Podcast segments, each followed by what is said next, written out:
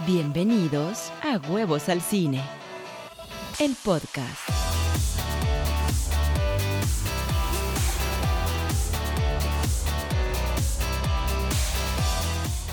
Hola, ¿cómo están? Bienvenidos a este podcast de Huevos al Cine. El día de hoy voy a tomar una de sus sugerencias.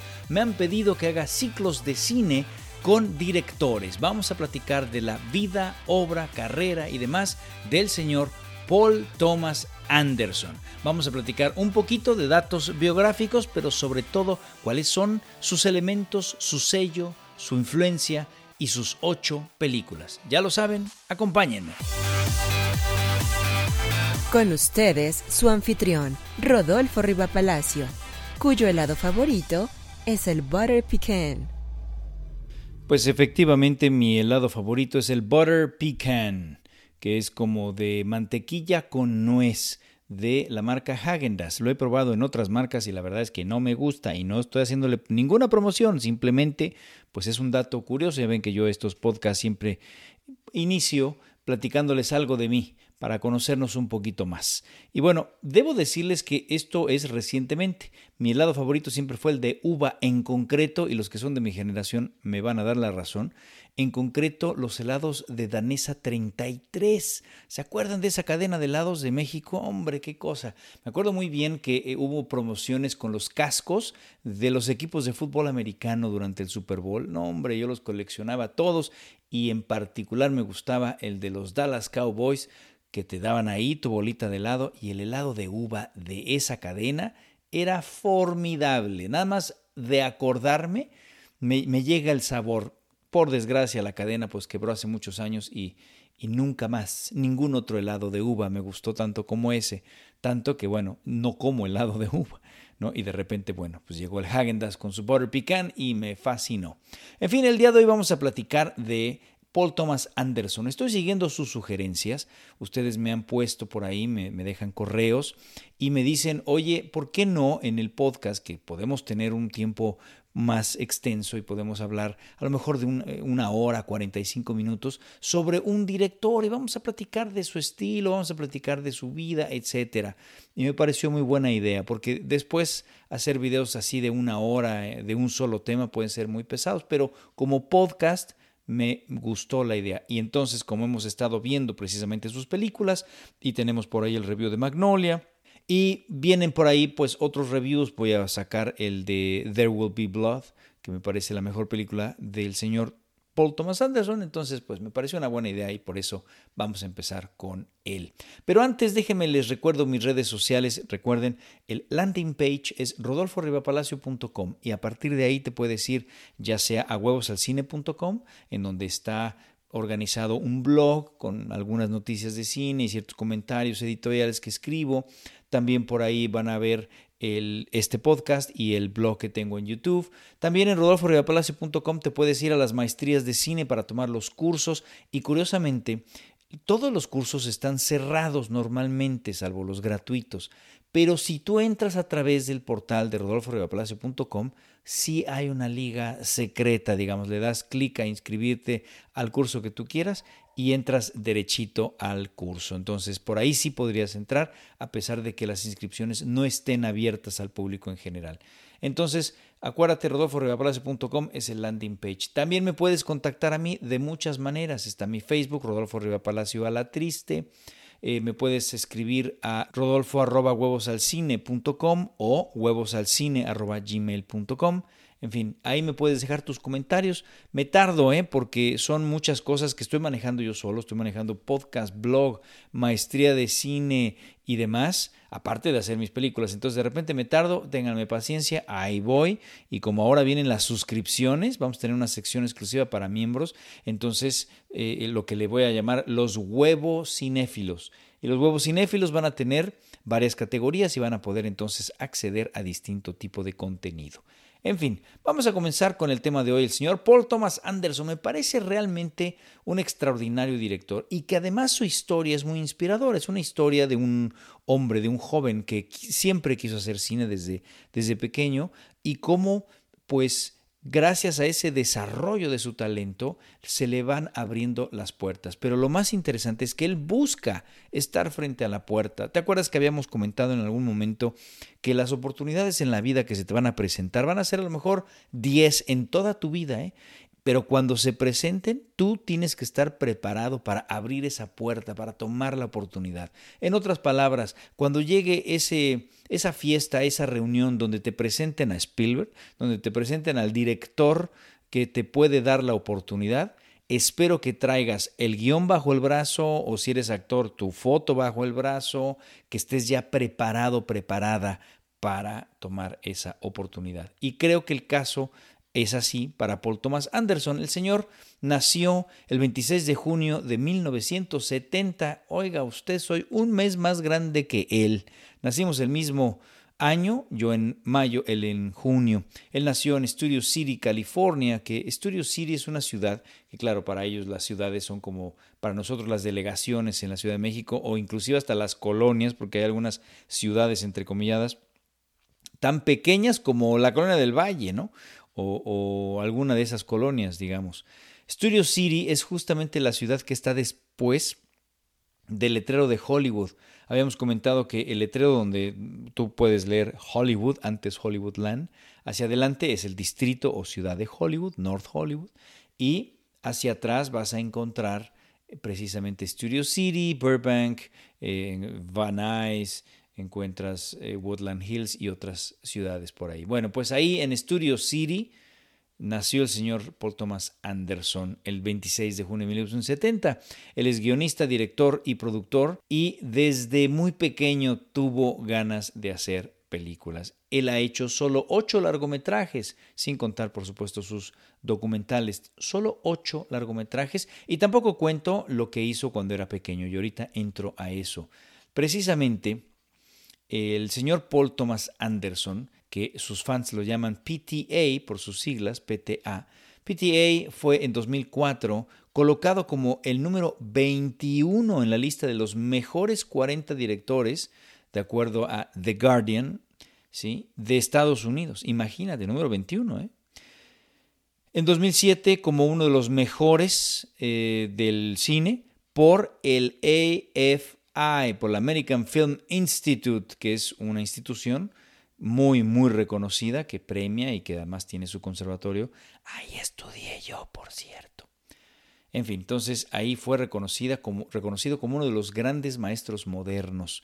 El señor, como nació en el Valle de San Fernando, pues ha estado obsesionado con California. Casi todas sus películas suceden en California y en concreto en el Valle de San Fernando por lo menos Magnolia, que es una de sus mejores películas, sucede ahí durante un día. Está casado con la actriz Maya Rudolph, que es una extraordinaria comediante. Y bueno, no, yo no sabía hasta que hice la investigación del señor que está casado con ella. Me pareció interesante ese matrimonio. En secundaria realizó un documental que se llama Dirk Diggler's Story. La historia del señor Dick Diggler. Recuerda que el personaje de Dick Diggler lo retomó para Boogie Nights. Vaya, esta película, este falso documental que hizo, porque es una película totalmente guionada, digamos, pero que simula ser un documental de un actor porno allá en 1988. Esta película es una especie de blueprint, como el plano arquitectónico para lo que eventualmente va a ser Boogie Nights, porque es tal cual, es la historia de este actor eh, porno que, em, pues, con la llegada del video, pues empieza a hacer estas películas Igualmente tiene problemas con el resto del cast, igualmente se pelea con el director porque se siente mucho, porque de repente se le suben los humos, cae en vicios, tiene un problema eh, con su familia, etcétera. Igualito que Boogie Nights, vaya, es el plano arquitectónico. Desde aquí ya empezamos a ver cómo sus personajes van a estar torturados, empieza a marcar un estilo en ese sentido, cómo van a estar vacíos, van a tener problemas siempre de familia, con, en concreto con su papá o su mamá, y esto los lleva a tener problemas de vicios, a sentirse alienados, solitarios, y también empieza a marcar ya su estilo de cámara, empieza a mover sus cámaras de manera vertiginosa, como lo hizo en Boogie Nights, como lo hace en general, empieza a tener sus, sus uh, trackings, ¿no? sus movimientos de cámara siguiendo algún personaje, ya se empieza a notar el estilo. Y esto lo hizo en secundaria. La encuentras en YouTube, por lo menos partes la puedes encontrar dependiendo de dónde te encuentres. Después de esto le quedó claro que él quería hacer cine, entonces fue a estudiar al Emerson College de Boston, una especialidad en inglés. Y después de dos semestres dijo, no, yo necesito realmente la especialidad en cine. Y entonces se mudó a Nueva York, al NYU. Y a los días de haberse enrolado dijo, creo que la mejor forma para mí de aprender a hacer cine no es estudiando, sino haciendo cine. Entonces se salió y empezó a trabajar en distintas producciones. Se contrata como un PA, es decir, Production Assistant, asistente de producción. Y para varias películas, para televisión. Y, y esto no nada más lo hace aprender cine haciendo en distintas posiciones, sino que lo contacta con varios actores, por supuesto, de dichas producciones. Es así que conoce a Phil Baker Hall. El señor Phil Baker Hall es uno de los actores que más ha salido en sus películas. Y él tenía un guion bajo el brazo. ¿Se acuerdan lo que les acabo de decir? ¿Sí? Cuando de repente lo, lo ve sentado en un break, se le acerca, oiga, fíjese que yo quiero ser director y tengo este guion, es un cortometraje. ¿Le gustaría a usted leerlo? ¿Le platica la historia? ¿Le interesa? ¿Estaba preparado? Tomó su primera oportunidad, le entrega el guion, le fascina a Phil Baker Hall y entonces le dice, sí, fíjate que yo te voy a ayudar, te voy a presentar a un actor que se llamó Kirk Baltz. Kirk Baltz es un actor que, estaba en ese momento eh, en boga, él es el actor, por ejemplo, en Perros de Reserva de Tarantino, al que le cortan la oreja, él es Kirk Baltz. Y a él le fascinó, le fascinó el cortometraje. Este cortometraje se llama Cigarros y Café, no confundir con otro del mismo título de Jim Jarmusch, que es otro gran director, que el de Jim Jarmusch se llama Café y Cigarros. Este es Cigarros y Café. Bueno, al actor Kirk Baltz le fascinó tanto que se hizo productor del cortometraje y dijo, bueno, vamos a producirlo, ¿tienes dinero? Curiosamente, el papá de PTA, de Paul Thomas Anderson, había guardado un cierto dinero para los estudios que pues no iba a utilizar. Entonces su padre accede a darle esos 10 mil dólares que había ahorrado para sus estudios. Además, con su novia se va a Las Vegas y empieza a apostar y ganaron en el juego.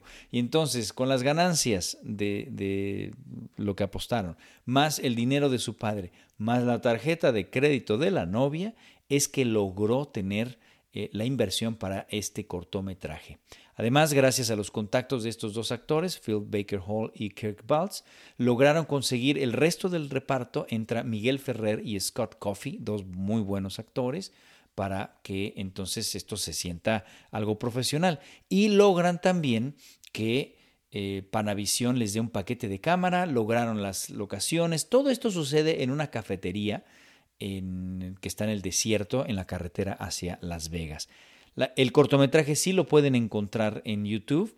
Está, por desgracia, eh, una sola copia, que es una copia sacada del negativo, pero en Betamax.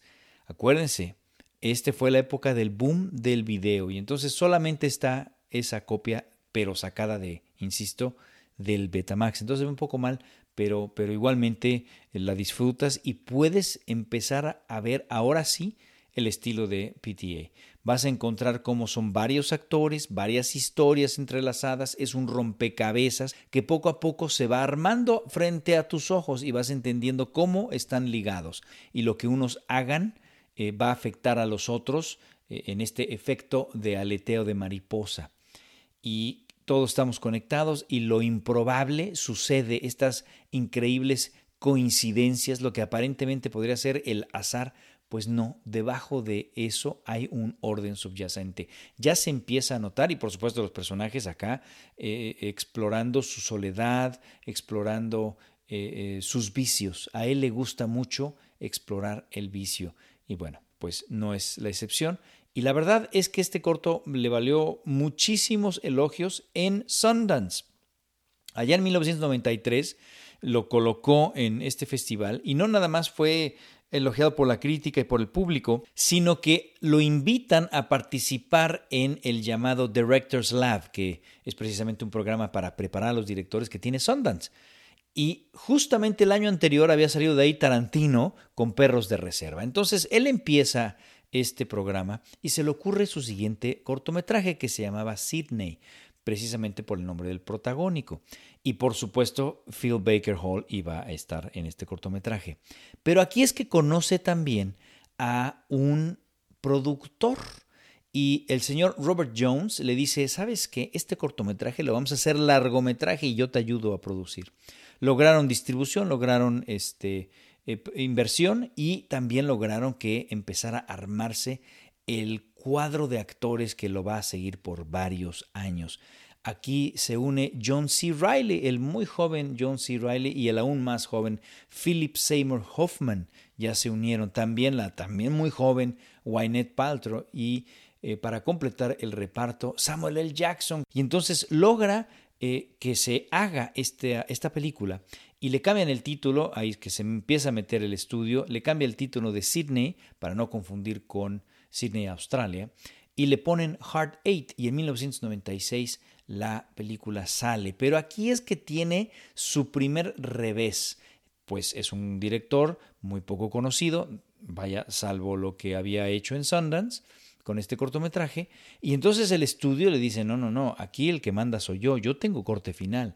Y entonces le cambian el título, cosa que no le gustó a, PTA, y no nada más eso. PTA entrega su, su primer corte de esto y son tres horas de película y le dijeron, hombre, ¿cómo crees? Le vas a bajar a una hora y media, le vas a quitar la mitad, cosa que se negó, eh, chocó muchísimo con el productor que le dio la oportunidad y junto el productor con el estudio distribuidor lo despidieron Fíjate nada más en tu primera película y te corren precisamente porque pues, no sabes colaborar o no te gusta estar en el Studio System. Y, sabemos que PTA es un autor, él escribe, produce y dirige sus películas. Todas así, han sido así.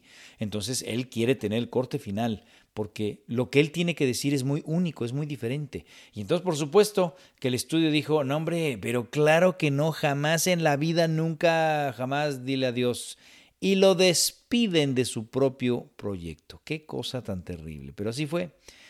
Por lo general, hasta ahí hubiera llegado la carrera de PTA. ¿eh? Cuando a un director lo despiden de su propia película, no hombre, hasta ahí. Las otras casas productoras inmediatamente se enteran de lo difícil que fue trabajar con él, de cómo se negó a colaborar. Ningún distribuidor te quiere distribuir tus películas, ningún inversionista te va a poner dinero y las casas productoras tampoco van a colaborar contigo. En consecuencia, ahí se acaba la carrera. Pero ¿qué le pasó a él? Bueno, pues que no nada más le fue bien, le fue extraordinario a esta película. Y además, eh, Canes dice, yo la quiero exhibir, pero ya me enteré de tus problemas, entonces yo quiero exhibir el corte de tres horas original de PTA. Y entonces le dan la oportunidad de terminarlo y se exhibió. Por desgracia, no se encuentra ese corte por ningún lado. Lo único que puedes encontrar es una copia restaurada de Heart 8, pero la versión theatrical, es decir, la versión de los distribuidores. Hay por ahí una petición de fans para que el señor PTA pueda distribuir eh, su corte original. Pero por desgracia, pues no hay nada más que los que estuvieron esa noche en Cannes, eh, pues la pudieron ver. Pero tuvo excelentes críticas y entonces de inmediato le dicen, bueno, vamos a la siguiente y ahora sí lo vamos a dejar hacer lo que usted quiera. Cambia de distribuidor y ahora es que hace Boogie Nights y ya tenía, por supuesto, el, el, plano arquitectónico con ese falso documental que hizo en secundaria. Entonces retoma su historia y entonces hace Boogie Nights en 1997, ya con una enseñanza de cómo hacer cine ya con un largometraje, que además, fíjate, desde el cortometraje al tener actores tan renombrados, inmediatamente tú como director te, te colocas como alguien que sabe hacer las cosas, que puede dirigir a eh, actores de renombre. Por eso cuando a mí me dicen, oye, es que quiero quiero hacer mi cortometraje, pero quiero traerme actores de renombre. ¿Tú crees que eso sea posible? Pero por supuesto, los actores de renombre están buscando trabajar eh, con, con, nuevos talentos, descubrir ellos al nuevo Paul Thomas Anderson para hacerse parte de su reparto de actores. Así que todos van a aceptar. Y, y por dinero muy poquito o hasta gratis, ¿me explico? Bueno, este fue el caso de Paul Thomas Anderson y gracias a eso es que dicen, no, este señor sí sabe trabajar con grandes actores, entonces no le cuesta trabajo el que le pongan actores de renombre. En Boogie Nights, le pusieron, logró contactar a Burt Reynolds y con el señor Burt Reynolds, que curiosamente su carrera estaba medio atorada, pues con esta revive. Sin embargo, al señor Burt Reynolds no le gustó la película una vez que estaba ya filmándola, a, a tal grado y chocó tanto con PTA, tanto, tanto, que inclusive despidió a su agente por convencerlo de hacer esa película. Pero como da vueltas la vida, fue nominado al Oscar precisamente por esa actuación. En Boogie Nights también lanzó a Mark Wahlberg a la fama, un actor desconocido, a Julianne Moore, también medio desconocida, y empieza a repetir actores. John C. Reilly, Philip Baker Hall, Philip Seymour Hoffman, todos desde Eight, y de hecho eh, Philip Baker Hall desde su cortometraje, ¿sí? Y también empieza a incorporar nuevos talentos que se van a repetir, como por ejemplo William H. Macy, Alfred Molina, eh, Ricky Jay, y también por ahí salen otros que no repitieron, pero que hacen un trabajo espectacular. Don Cheadle, que nunca envejece, siempre está igual, y Heather Graham, la famosa Roller Girl. Entonces, un gran reparto. ¿eh? Además, en el papel del coronel, dato curioso, el papel del coronel fue interpretado por Robert Ridgely. Y este señor fue quien interpretó el director en aquella película que hizo en secundaria. Entonces fue un bonito círculo y por desgracia para Robert Ridgely fue su última película ya que falleció de cáncer el mismo año. Es una pena, pero pues es así. Esta película, pues ya se siente un director con un estilo. Ya tenemos estos grandes travelings en donde, por ejemplo, esa secuencia inicial de, de Boogie Nights es fantástica, dura una eternidad, pero eh, empieza en, en, este, en esta marquesina, gira la cámara, baja por la calle, entra por, eh, eh, por la puerta principal de este antro, ¿no? Y vamos a conocer a los distintos personajes a través de este recorrido. Fantástico. También tiene estos movimientos vertiginosos que se van a, a, ser más presentes en sus siguientes películas, pero ya tenemos estos paneos. En lugar de cortar, mira, cuando viene eh, Burt Reynolds, lo va a presentar con el personaje John C. Riley en la alberca. Viene caminando y dice, oh, te presento a, normalmente eh, como se, se, usa es que tú cortas al punto de vista del personaje y entonces ves lo que está viendo, como John C. Riley está en su barra. Acá no, él hace un paneo vertiginoso para enseñarnos lo que están viendo. Este tipo de movimientos fueron muy, muy característicos del cine eh, del señor PTA en sus primeros años, sus primeras películas. Estos travelings enormes, no, nada más el del inicio, hay otro por ahí también en donde William H. Macy, eh, la escena de la pistola, no te quiero dar mayor spoiler, pero va a ser difícil ¿eh? que no te pueda dar spoilers, pero bueno, cuando tiene la escena de la pistola, es un traveling enorme. Empieza en el carro, entra buscando a su esposa, la encuentra por ahí en una recámara, sale y pasa lo que pasa. Entonces, ya ahí vamos con estos grandes travelings. Inclusive se mete a la alberca en alguna que otra toma por ahí. Y por supuesto, los personajes, ahora sí, ya eh, con esta alienación, con esta soledad interna y esta incapacidad que tienen por conectarse, todos con sus traumas familiares. Si tú tuviste una mala familia, un mal padre, una mala madre, entonces tu camino se va a perder. Vas eventualmente a sentirte solo, vas a caer en una sexualidad eh, eh, disfuncional, en todos los vicios, etc. Y eso es lo que explora. Prácticamente todos aquellos padres que abandonan a sus hijos eh, son castigados. Y los hijos que son los abandonados sufren terriblemente. Entonces, esto va a ser una constante en prácticamente todas sus películas, ¿no? Le gusta esta exploración de la paternidad fallida, digamos. Además, es muy valiente porque ya los temas son más oscuros, mucho más oscuros, y pues su movimiento es mucho más atrevido. Además, bueno, no le importa tener eh, grandes recorridos que otros directores cortarían la escena y te dirían, es que las reglas de la escena es entra tarde y sal antes, ¿no? No tenemos que ver cómo camina todo el pasillo y sube la escalera. A Paul Thomas Anderson le vale un cacahuate, es valiente en ese sentido y te lo pone. Además, pues le gusta mucho la música y entonces todas sus películas prácticamente edita como a ritmo de la música. En este caso, el soundtrack que tiene es fantástico de los años 70, ¿no? Y entonces eh, vamos a ver cómo de repente esos ritmos van correspondiendo al extraordinario soundtrack que tuvo. Un diseño de arte y una fotografía coloridos, eh, muy característicos quizá de la época, elementos muy quiche. Y bueno, Boogie Nights costó 15 millones, recaudó 43 a nivel mundial y pues por supuesto a lo largo de los años ha ido siendo reconocida y esto le dio pues un buen margen de ganancia al señor, a los señores de New Line que fueron los distribuidores. Le dijeron, ¿sabes qué? ¿Qué quieres hacer? Lo que tú quieras.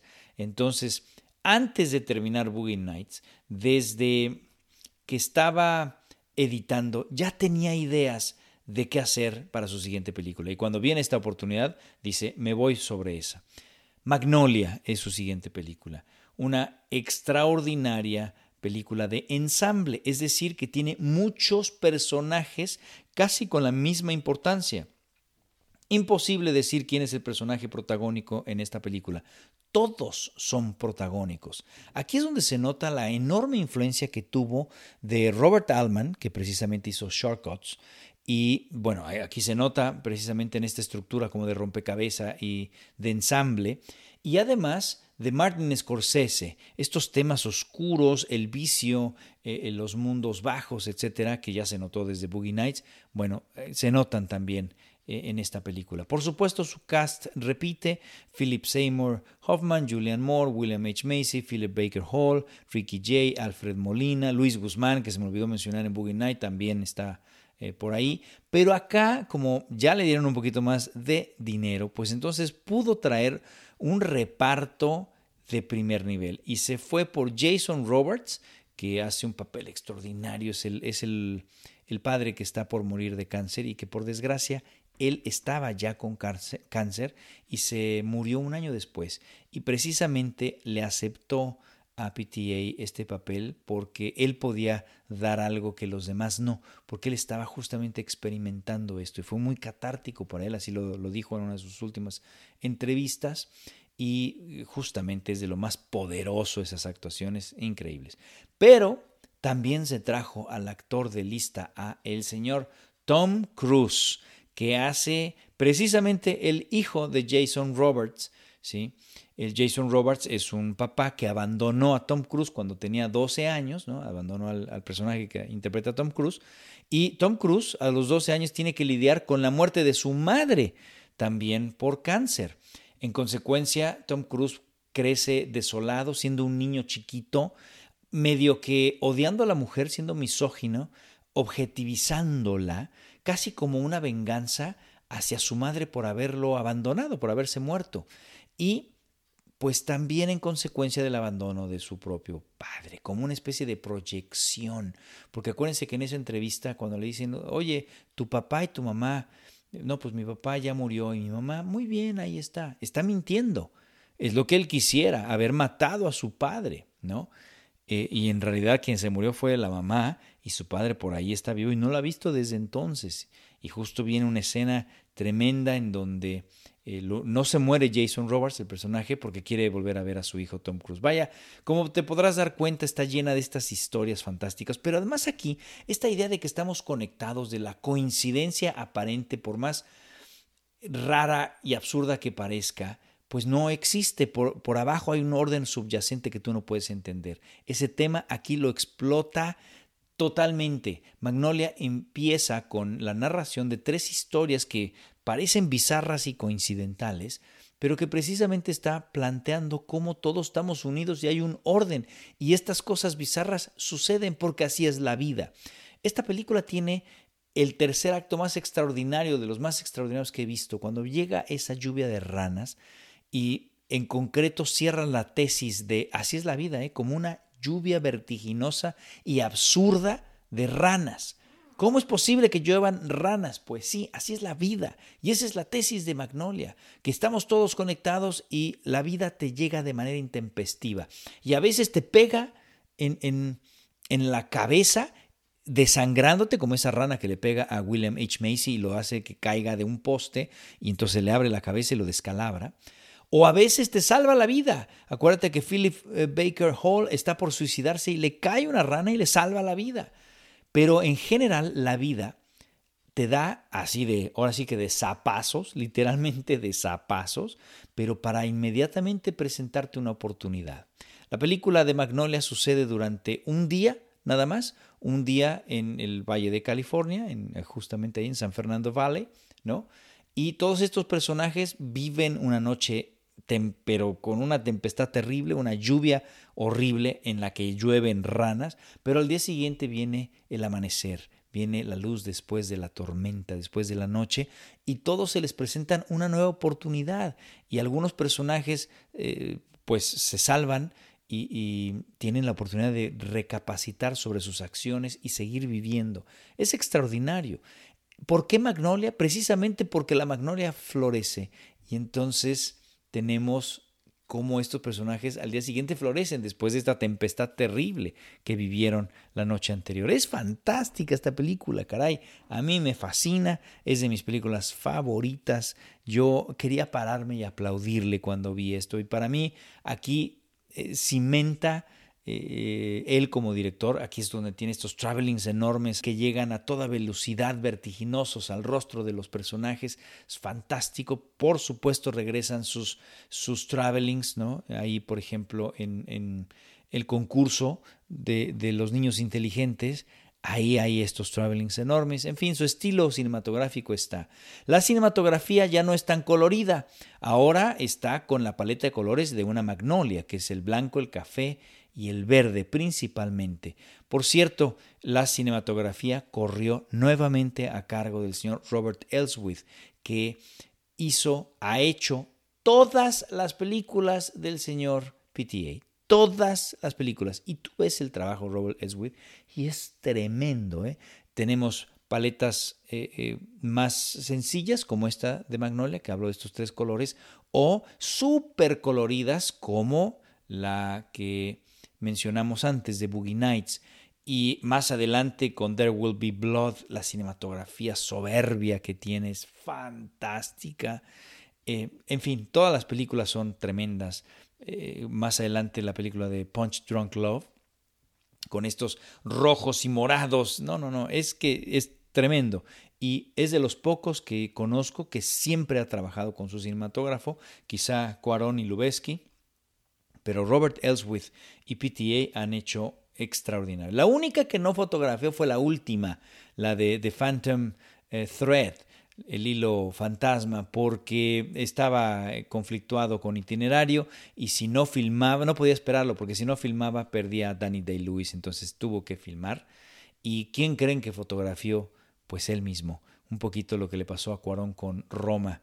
Entonces, no, es fantástica la fotografía que hizo también The Phantom Thread. Bueno, después esta película, esta película que fue para mí, insisto, fantástica, eh, no le fue tan bien, por, por, desgracia, en taquilla, pero fue aclamada por todos y lo han considerado a partir de esto como un gran maestro. Esta película entonces logra tres nominaciones al Oscar para Tom Cruise como mejor actor de reparto, para él como mejor guion y mejor canción. Ganó el Oso de Oro eh, y bueno, pues la segunda nominación para el señor Paul Thomas Anderson, que había sido nominado por Boogie Nights, mejor guion. Punch Drunk Love es su siguiente película. Él sabía que tenía que dar un giro en su carrera, en su estilo. No podía seguir haciendo películas de ensamble con tantísimos personajes y sobre todo que le duraran seis meses. Dijo, vamos a hacer algo más común. Y entonces se encamina a hacer una comedia romántica de 90 minutos. Y es que viene Punch Drunk Love es excelente película con Emily Watson y con este señor Adam Sandler, que muchos consideran esta su mejor actuación. Es sin duda de verdad fantástica. Inmediatamente eh, entramos al mundo de PTA, al mundo de Paul Thomas Anderson, en donde los personajes, el desarrollo de personajes es extraordinario, fantástico. Nos refleja lo que está sintiendo en su exterior, en e, este mundo raro en el que viven, ¿no? Simplemente la película empieza con, con eh, Adam Sandler eh, muy temprano en su oficina y de repente sale a la calle y viene un choque extraño, un accidente de auto y alguien por ahí deja un piano. Entonces es rarísimo el mundo, pero es fantástico. Y sobre todo lo que más me, lo que más me gusta es el desarrollo de personaje, este mundo extraño en el que viven, cómo él tiene n número de hermanas y este bullying que le han hecho a lo largo de toda su vida pues lo va a reflejar de, mil maneras. Es excelente, la fotografía es tremenda y curiosamente para mí esta es un remake de Popeye de Robert Altman. Una vez más la influencia de Robert Altman se deja sentir, pero para mí es Popeye, es Popeye. Está vestido él de azul y ella de rojo, como Olivia y Popeye. Y él va a encontrar su espinaca, digamos, logra encontrar esa fortaleza interna, su espinaca, y tiene que vencer a golpes a ese Brutus eh, como, como Popeye, pero ese Brutus pues de alguna manera es él mismo y sus miedos. Es tan un remake de Popeye que la canción que canta Olivia, que se llama Me Necesita, He Needs Me, aparece en la película. Aparece en la película. He needs me, he needs me, he needs me, he needs me, he needs me, he needs me. Ahí aparece. Es, es interesantísimo. Es un remake de Popeye. Después de esta película viene algo todavía más profundo. Él empieza a trabajar, a adaptar una novela y viene There Will Be Blood. Para mí, el epítome de su carrera. Esta película es fantástica logra al actor Danny Day-Lewis, que es quizá el mejor actor de nuestra época, y bueno, hace There Will Be Blood, que bueno, es una obra maestra. ¿eh? Esta película inicia con 15 minutos de desarrollo de personaje sin diálogo, sin la estructura clásica. Entonces estamos en el número de minutos viendo el personaje Danny Day-Lewis y, cómo le interesa eh, su vida gira alrededor de sacar petróleo, cómo de repente eh, uno de sus compañeros sufre un accidente y deja al, al, hijo, a su bebé, y entonces lo adopta, ¿no? Lo adopta por conveniencia, porque le conviene para su negocio. Y viene todo este desarrollo de personaje profundísimo, de los mejores personajes que he visto en el cine. La película es un estudio sobre la ambición, sobre cómo a través de dos caminos, que es eh, el, dinero, el petróleo, ¿sí? el dinero en su forma más cruda, que es el petróleo, o la religión, que es el otro personaje, el personaje de Eli, ¿no? que es igualmente un estafador, pero a través de la religión. Esta película fue nominada a N número de Óscares. Danny Day-Lewis gana por mejor actor, gana Robert Elswith por cinematografía. Una vez más, por Thomas Anderson es nominado a mejor guion, pero por primera vez es nominado a mejor director. También está nominado como mejor productor, precisamente porque eh, la película fue nominada a mejor película. También fue nominada mejor edición, mejor dirección de arte y mejor sonido, edición de sonido. Por desgracia solamente ganó cinematografía y el actor Danny Day-Lewis, pero esta película es para mí el epítome de la carrera de PTA. Cuenta con extraordinarias actuaciones, aquí también aparece Paul Dano en un papel también brutal. Debo decirte que Paul Thomas Anderson no nada más adaptó una novela en que hablaba precisamente del petróleo, de un gran empresario, de cómo se hizo de su dinero, sino también quería adaptar Drácula. Esta película para él es de terror y por eso el, el, soundtrack que tiene tan disonante, tan como si fuera una película de terror. De hecho, el personaje que tiene Danny Day-Lewis es Drácula, una adaptación a lo que sería en, pues, en este contexto, digamos. Recuerden que al final, híjole, voy a tener que decir un spoiler por los siguientes 30 ah, segunditos. Al final, eh, lo que hace cuando mata al personaje de Paul Dano, eh, precisamente está ahí totalmente lleno de sangre y aparece su mayordomo, que es una especie de Rainfield, que es el criado del el conde Drácula, ¿no? Y le dice, ya, ya terminé, como si se lo hubiera comido. Bien, terminamos con el spoiler. Precisamente hay una analogía entre el petróleo y la sangre, esta sed de petróleo, pues es la misma sed que tenía Drácula. Y por eso la película There Will Be Blood. Hay en el título pues un, una pista de lo que se trata, ¿no?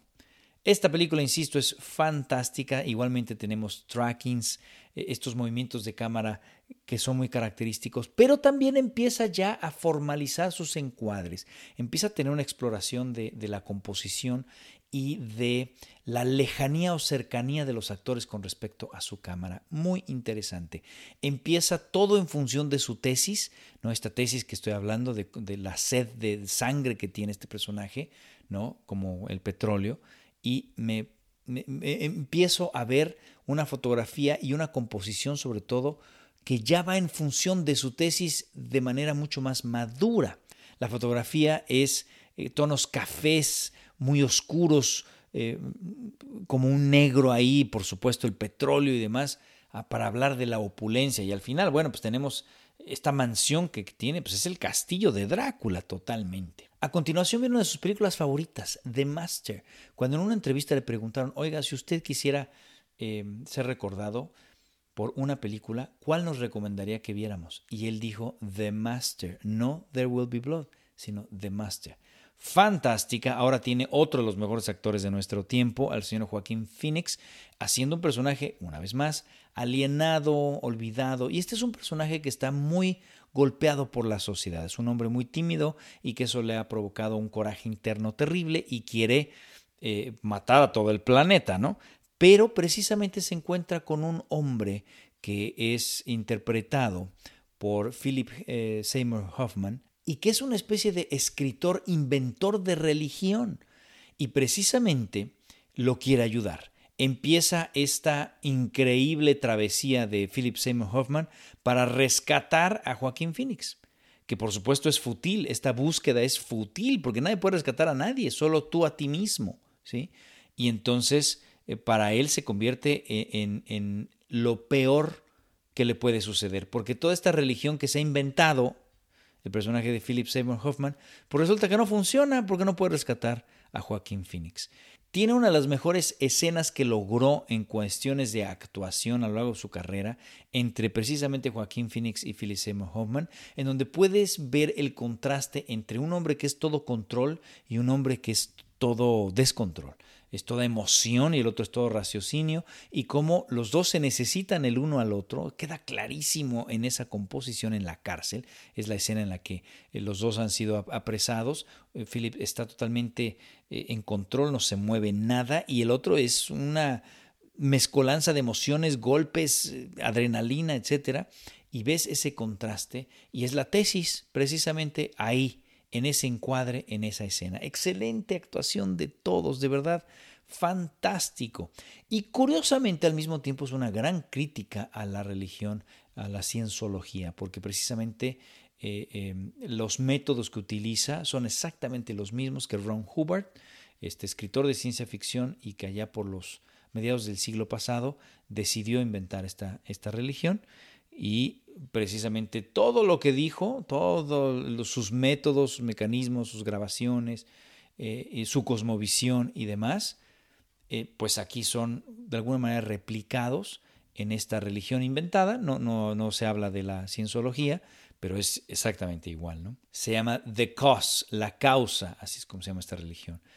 Aquí pues vino lo que era ya evidente, una triada de nominaciones a Joaquín Phoenix, a Phyllis Seymour Hoffman y a Amy Adams, que hace la esposa de Phyllis Seymour Hoffman. Fantástico, tiene unos chispazos de brillantez en la película. Sin embargo, sí, el ritmo es un tanto inconstante. Eh, es muy buena y curiosamente se va armando la tesis conforme la vas viendo y hacia el final la entiendes, pero es un poco larga, inconstante, no está tan bien armada como por ejemplo sus películas anteriores, que a pesar de que son larguísimas, están extraordinariamente bien armadas. A continuación viene la película Inherent Vice, Vicio Inherente, que realmente alguien por ahí, un crítico, le puso, esta película debió haberse llamado Incoherent Vice, Vicio Incoherente. Esta es, para mí, su peor película. Es una película caótica, es una película sin composición, es una película sucia, es una película que no tiene mucho sentido, que intenta ser una vez más una estructura que, híjole, se va armando, pero que de repente carece de la misma y no tiene el mismo impacto que tuvo, por ejemplo, Magnolia. De hecho, es una película fallidona para mi gusto, aburridona en general, pero que intentó pues explorar ahora el mundo policíaco, ahora intenta meterse en todo este rollo de los vicios, precisamente de las drogas y demás. Igualmente los personajes están desolados, con sexualidad eh, disfuncional y demás, pero mm, no le quedó, no le salió del todo. La comedia no le aterriza, le aterriza ciertos momentos, ciertos personajes, pero intenta hacer una caricatura y no, no, no es buen resultado. Me parece esta su su más fallida película, con Joaquín Phoenix, bueno, con un reparto espectacular. Es caótica, es sucia, eh, la fotografía es brutal, por supuesto, em, y quizá como estaba explorando eso, el vicio, y cómo terminas perdiendo estructura y terminas perdiendo em, todo sentido, bueno, pues un poquito quiso replicar eso en su película y pues le quedó me parece, insisto, la más fallida. La música es muy rescatable, un soundtrack bastante interesante y una vez más editado a este ritmo extraño. ¿no? También es una película de época, él gusta hacer películas de, de, época, creo que salvo Magnolia, todas las demás, bueno, también Hard Date, pero en general todas son como, como de época, como que sus personajes viven en un mundo raro, atrapados en una época medio atemporal. Y finalmente su última película viene Phantom Thread, el hilo fantasma, con una fotografía preciosista, un diseño de vestuario y un diseño de arte tremendo. Esta película es increíble, es bellísima su película, una composición finísima, un movimiento de cámara espectacular, sobrio, lento, pasmoso. Ya no tenemos esos movimientos eh, de sus otras películas que son como abruptos, como rápidos. No, no, no. Acá hay otro estilo, porque así lo demanda la película. Es una soberbia en sus tomas, porque así es su tesis, increíble. Es de una estructura y de un orden. Además, la música aquí es como si estuviéramos escuchando a Mozart en música clásica. Y la edición y la historia va pasando por esos tiempos por el alegro, luego pasa por estos momentos como, como de un requiem. Y el tema es tremendo, ¿eh? tremendo. Este personaje, una vez más, Danny Day-Lewis, obsesivo, compulsivo y que no puede salirse de su orden y precisamente se enamora de alguien que le viene a romper ese orden. Pero la forma en la que se lo rompe es envenenándolo, poniéndolo al borde de la muerte. Y es ahí donde Danny Day-Lewis, el personaje, suelta su soberbia, suelta todo este formalismo, toda esta rutina que lo hace ser despectivo con todos, y es que ahí conecta emocionalmente con ella y con los demás, se vuelve divertido, se vuelve un niño que ella puede cuidar y es cuando mejor funciona su relación, cuando él está al borde de la muerte. Qué terrible, qué profundidad, qué maravilla. Es una película lenta, difícil, larga y que pues no está cargada de acción, no está cargada de nada. Este está cargado de subtexto. Tienes que ver esta atmósfera sucia, porque fíjate, la fotografía, que insisto, la hizo él, porque no pudo su cinematógrafo, es bellísima, pero siempre está sucia. Él buscó echarle humo y entonces parece que, la atmósfera no se puede respirar bien, parece que está sucia, insisto.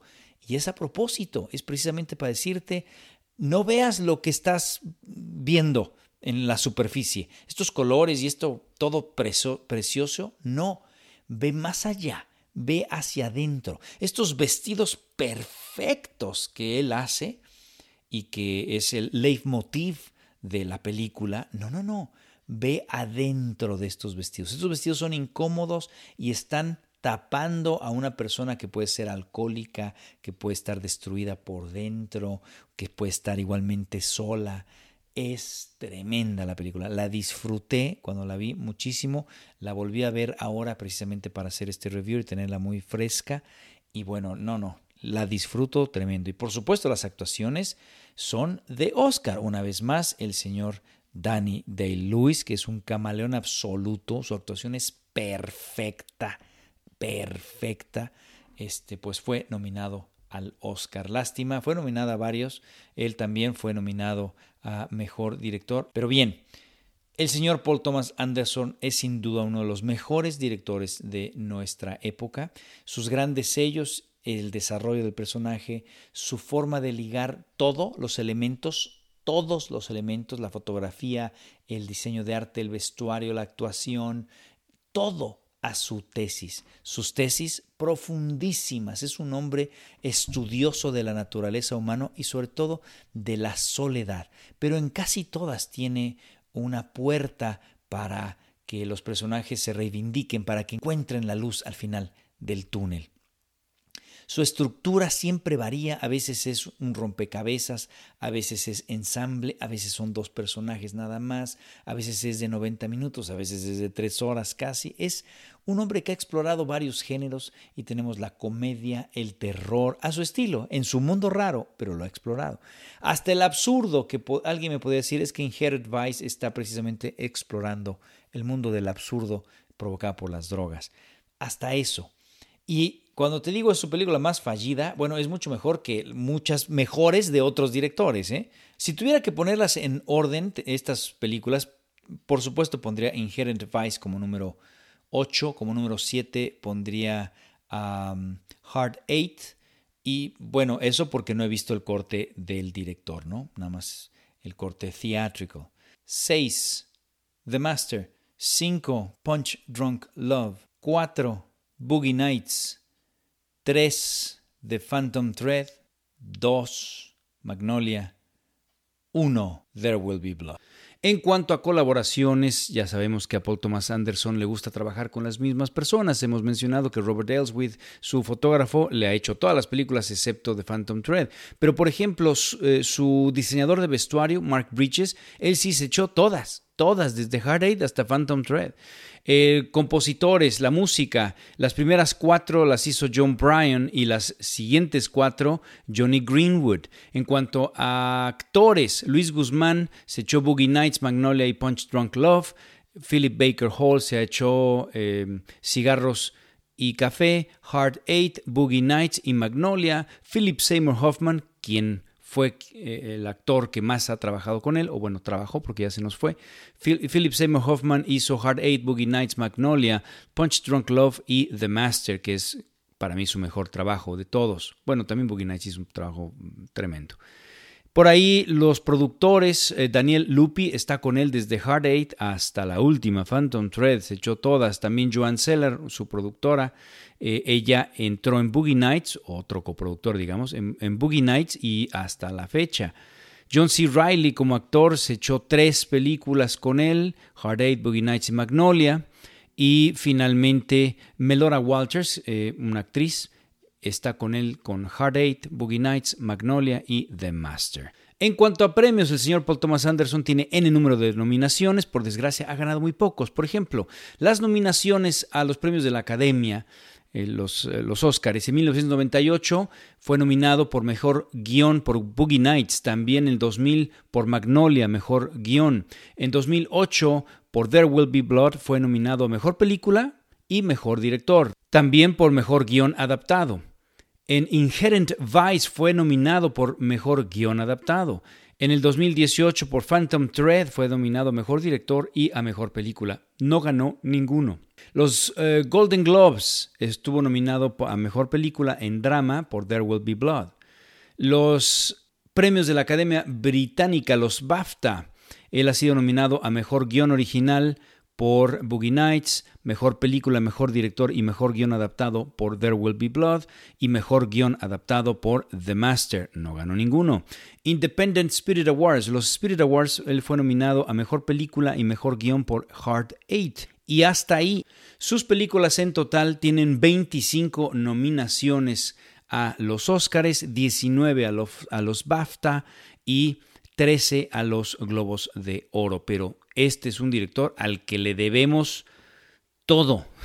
hay que hay que premiarlo, hombre. No, no, no lo puedo creer, ¿eh? No lo puedo creer. Oye, pero entonces, ¿qué es lo que ha ganado el señor Paul Thomas Anderson? Tú dirías, bueno, ha ganado muchas cosas, es más valorado en Europa que en su propio país. En Estados Unidos ha ganado alguno que otro festival, eh, como ya dijimos en su momento, pues el Festival de Sundance fue muy apoyado ahí. Y eventualmente, por ejemplo, en Kansas, un festival de críticos, ahí ganó un premio. En San Diego también ganó un premio por There Will Be Blood, los dos. En fin, pero sobre todo en Europa, pues ganó eh, en Cannes la Palma de Oro Mejor Director en el 2002 por Punch Drunk Love, El Oso de Berlín en el 2000 por Magnolia, también tiene en el Festival de Venecia eh, el, el León Plateado por The Master como Mejor Director, también como Mejor Director por There Will Be Blood en 2008.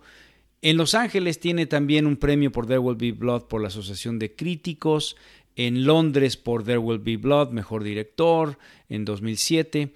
En el Festival de Toronto 2002 ganó por Punch Drunk Love y en 1999 por Magnolia también ganó ahí. En fin, entonces sí tiene bastantes premios en el extranjero. Actores que han sido nominados por sus películas: Danny Day-Lewis por There Will Be Blood, Joaquín Phoenix, bueno, ganó Danny Day-Lewis por There Will Be Blood, Joaquín Phoenix por El Master, Danny Day-Lewis otra vez por Phantom Thread. Esto es para la categoría de mejor actor. Para mejor actor de reparto por Reynolds por Boogie Night, Tom Cruise por Magnolia, Philip Seymour Hoffman por The Master. Para la categoría de mejor actriz de reparto, Julianne Moore por Boogie Night, Amy Adams por The Master y Leslie Manville eh, por The Phantom Thread. Solamente ha ganado Danny Day-Lewis por There Will Be Blood. Es el único. Todos los demás fueron simplemente nominados. Ahí está. Esto es el señor Paul Thomas Anderson. Muchísimas gracias a ustedes que me han pedido eh, este tipo de, podcast. Gracias por acompañarme. Eh, por favor, escríbame cuál es lo que quieren, cuál es el siguiente podcast. Creo que voy a hacer el de Martin Scorsese, voy a hacer el de Francis Ford Coppola, Steven Spielberg y algunos otros por ahí, pero esos son los que me vienen a la cabeza. Por lo pronto, muchísimas gracias por estar aquí y nos escuchamos la próxima.